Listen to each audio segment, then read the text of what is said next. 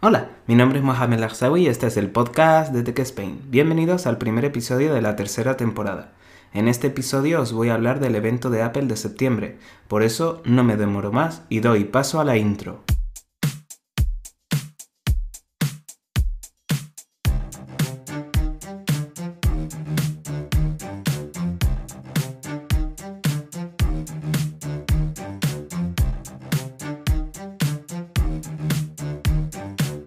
El evento de septiembre de Apple es uno de los eventos más importantes a nivel mundial en lo que se refiere a la tecnología y lo que va de año, al igual que por ejemplo el E3 en el mundo de los videojuegos o el CES de Las Vegas también para el mundo de la tecnología. Con motivo de la pandemia, el evento no fue presencial, sino que siguió siendo completamente online. Y lo bonito de que sea online es que aprovechan cada producto para mostrar el avance del día. Me explico. El primer producto lo enseñaron como si fuera por la mañana temprano y el último producto lo enseñaron ya de noche, como mostrando el final del evento. La conferencia empezó hablando sobre los iPad y cómo habían ayudado en el día a día de muchas personas, por lo que empezaron hablando del nuevo iPad de 10,2 pulgadas que monta un chip A13 Bionic con una cámara frontal de 12 megapíxeles y con la tecnología encuadre centrado te seguirán la videollamada para que siempre estés en el centro de la imagen. La cámara trasera, en cambio, será de 8 megapíxeles, siendo la cosa más extraña que he visto en el mundo de la tecnología, y es poner una cámara mejor en la parte frontal que en la parte trasera. A lo mejor estoy equivocado, pero todavía no conozco dispositivo que haya hecho eso. Pero bueno, sus motivos tendrán, sobre todo entiendo que para potenciar el mundo de la videollamada y el el teletrabajo y demás. Te servirán todos los accesorios del iPad de 10.2 del año pasado, por lo que es algo positivo. Su precio será de 379 euros para el modelo, de 64 GB. Sinceramente, estando en 2021, salvo que el mercado de este iPad sea el escolar y de niños que no le den una gran cantidad, no le den no, no necesiten una gran cantidad de memoria, no sé para quién está dirigido, porque con el aumento de los tamaños de las aplicaciones, los 64 eh, GB se te quedarán cortos rápidamente. Un ejemplo es que yo tengo un iPad eh, de 2018 y ya voy por las 61 GB y no tengo fotos ni vídeos, sino solo aplicaciones. Luego hablaron del nuevo iPad mini, dispositivo por lo menos para mí no esperado que fuera a salir en esta Keynote de septiembre, con un rediseño como eh, tipo iPad Pro o iPad Air de años anteriores. Monta en esta ocasión un chip A15 Bionic, tecnología 5G y Wi-Fi 6, puerto USB-C en cuatro colores distintos, que son gris espacial, que es el nombre del color negro de toda la vida, rosa, color púrpura y blanco estrella. Podrás usar el Apple Pencil de segunda generación en él, pero debido al tamaño los teclados solo serán mediante Bluetooth. Viene incorporado con Touch ID en el botón de encendido, en definitiva, para que os hagáis una idea, es un iPad Air pero en pequeñito. Vienen dos versiones de capacidad, 64 y 256 GB, aunque el precio es un poco caro. El modelo básico son 549 euros y la verdad es que en el pasado el iPad mini era uno de mis iPads más deseados, por así decirlo. Siempre quise tener uno, pero como lo empezaron a dejar de lado, no le empezaron a poner tecnología nueva, no me llegué a comprar uno. Destacaba por su tamaño y su precio, pero ahora si no le vas a dar un uso profesional no te lo recomiendo. Aunque es un dispositivo muy bonito y con mucha potencia, es caro. Por lo tanto, si te apetece tener un iPad, vete a por un iPad Air que le darás más uso que este iPad mini. Este iPad mini está pensado más para, por ejemplo, electricistas, instaladores de aires acondicionados, es decir, personas que necesitan tener algo pequeño para su trabajo fuera de oficina. Esto no es para un mundo hogareño y demás. Sí, hay gente que lo comprará para tenerlo en casa, pero por 500 euros eh, los hay mejores. En segundo lugar, hablaron sobre los Apple Watch. Este año han, mostrado eh, la serie 7, eh, que será una versión con mayor pantalla, y aunque no lo dijeron en la conferencia, el tamaño de 40 milímetros pasa a ser de 41 milímetros y el de 44 pasa a ser de 45. Aprovechará más pantalla y han incluido un nuevo cristal más duro ante caídas, pero no han dicho nada más, es decir, no han dicho nada relativo a los rayones, por lo que tendréis que tener cuidado como en los anteriores modelos. Se dijo que cargará la batería un 33% más rápido y que con 8 minutos de carga tendrás 8 horas de control de sueño. 8 horas de control de sueño, que no 8 horas de uso. Por lo tanto, habrá que verlo si realmente esos 8 minutos solo sirven para que te monitorice el sueño o podrás usarlo en tu día a día en 8 horas más. Esa pantalla más grande hará que tengas algunas eh, faces o complementos, es que no sé cómo decirlo en español, perdonadme, específicamente diseñadas para ella. Es decir, podrás ver más datos, más información que en los modelos anteriores no podías ver. Resiste al polvo, es la primera vez que le incluyen eh, la tecnología IP6X, es decir, que si hay, eh, cae tierra no entrará dentro del dispositivo. También es resistente al agua, pero ponen un matiz, es que no podrás sumergirte a grandes profundidades con él. Podrás usarlo en la playa, pero no podrás hacer buceo, por ejemplo, con él. Viene en los modelos de aluminio en cinco colores, verde, azul, rojo, blanco estrella, que es el blanco, pero le cambian el nombre, que es, más brillante, y medianoche, que es un negro un poco más brillante.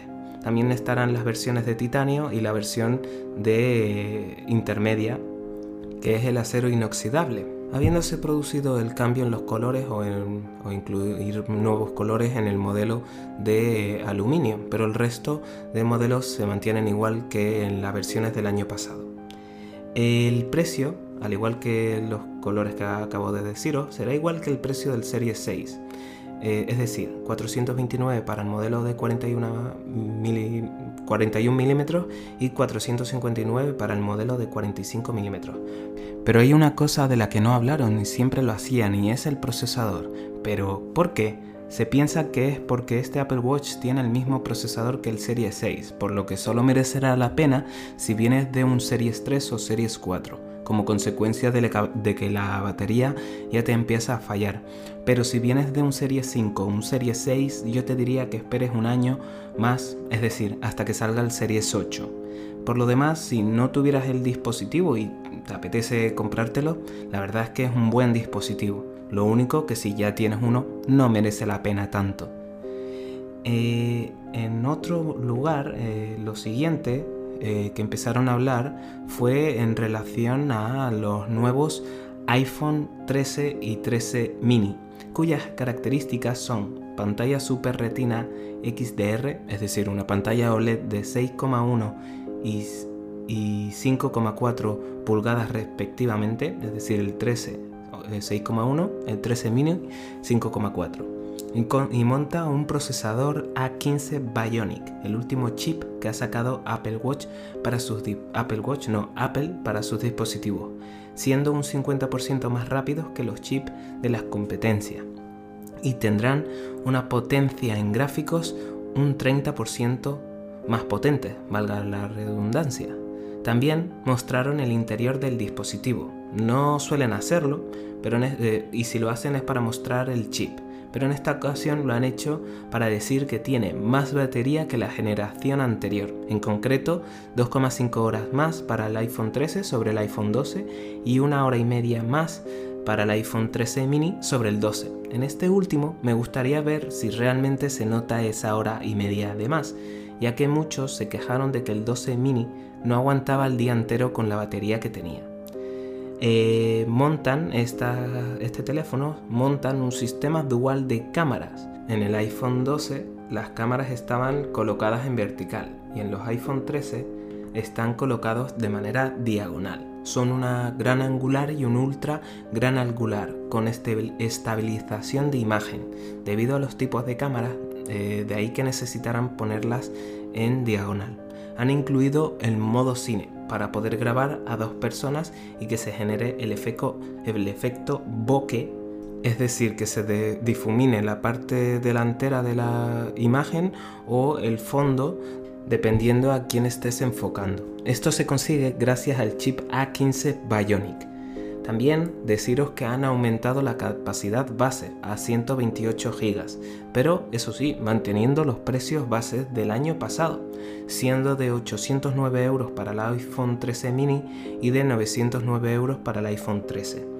Si no tienes un iPhone o es un iPhone X o anterior y te apetece cambiar, estos iPhones son un buen cambio. Pero si tienes un iPhone XR o XS en adelante, no hay grandes cambios, salvo mayor potencia. Por lo que si necesitas un cambio y no quieres ir a la gama Pro, estos son tus dispositivos. Ahora, como he dicho, ahora viene la gama más potente de la compañía, la gama Pro en esta ocasión son los nuevos iPhone 13 Pro y Pro Max, con pantallas de 6,1 y 6,7 pulgadas respectivamente. Traen la tecnología ProMotion tan esperada para la versión 12 Pro y Pro Max, pero por problemas de configuración de temas internos no se llegó a mostrar. Es un promotion activo, es decir, si el dispositivo lo necesita, irá a los 120 Hz, deslizarte a través de la pantalla, por ejemplo. Pero si estás en reposo, se mantendrá en 10 Hz y así ahorrar batería. Por ello lo han denominado promotion con frecuencia de actualización adaptativa. Esto se consigue gracias al chip A15 Bionic, que tiene las características indicadas en el iPhone 13 y 13 mini, mini pero es más potente al tener unos gráficos un 50% más potente. Al igual que en la versión 12, viene con tres cámaras de 12 megapíxeles, eh, que son la teleobjetivo, gran angular y ultra gran angular. También viene con el modo cine, pero pudiendo modificar el vídeo una vez grabado, cosa que en los 13 y 13 mini no pueden. Pero llegan las fotografías, es decir, además de este modo cinematográfico, también llegan las fotografías y los vídeos macro, en el que podrás usar el ultra gran angular para hacer fotografías macro, con un nivel de detalle increíble, por lo menos en la presentación. Ya habrá que verlo en funcionamiento, también es verdad. También eh, esos vídeos macros lo podrás usar en cámara lenta y en time lapse. Eh, bien, bueno, no sé si todo el mundo hará uso de, este, de esta característica, pero bienvenida sea. También llegan las cámaras eh, más pro, me explico, pudiendo modificar el tono y la temperatura de una fotografía, cosa que otros dispositivos podían hacer desde hace años. Pero oye, una característica pro no la vamos a echar para atrás. La grabación de vídeo se podrá hacer en ProRes, al igual que en las fotos se pueden hacer eh, en este formato, que es la versión RAW para que os hagáis una idea. Lo que permite es que puedan ser más editables y no tener problemas de compresión. Compresión a la hora de esa edición. Una foto muy comprimida, tipo JPG, eh, a la hora de editarlo se daña mucho, la imagen pierde esa calidad. En cambio, en la versión ProRes es la versión de los profesionales, por lo tanto, perfecto. El ProRes es el nombre que le ha dado Apple a esa característica. En cuanto al almacenamiento, han aumentado hasta un terabyte. Eh, bueno, salvo que hagas mucho vídeo en 4K, no te merecerá esa capacidad, pero si lo haces, adelante.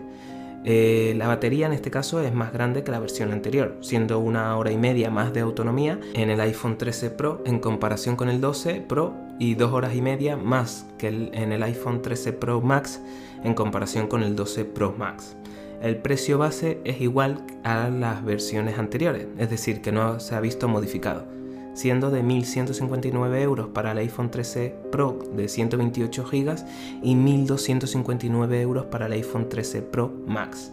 Viene en cuatro colores, que son grafito, el negro, vamos, plata, el blanco, oro y el nuevo azul alpino, que es un azul un poco más clarito.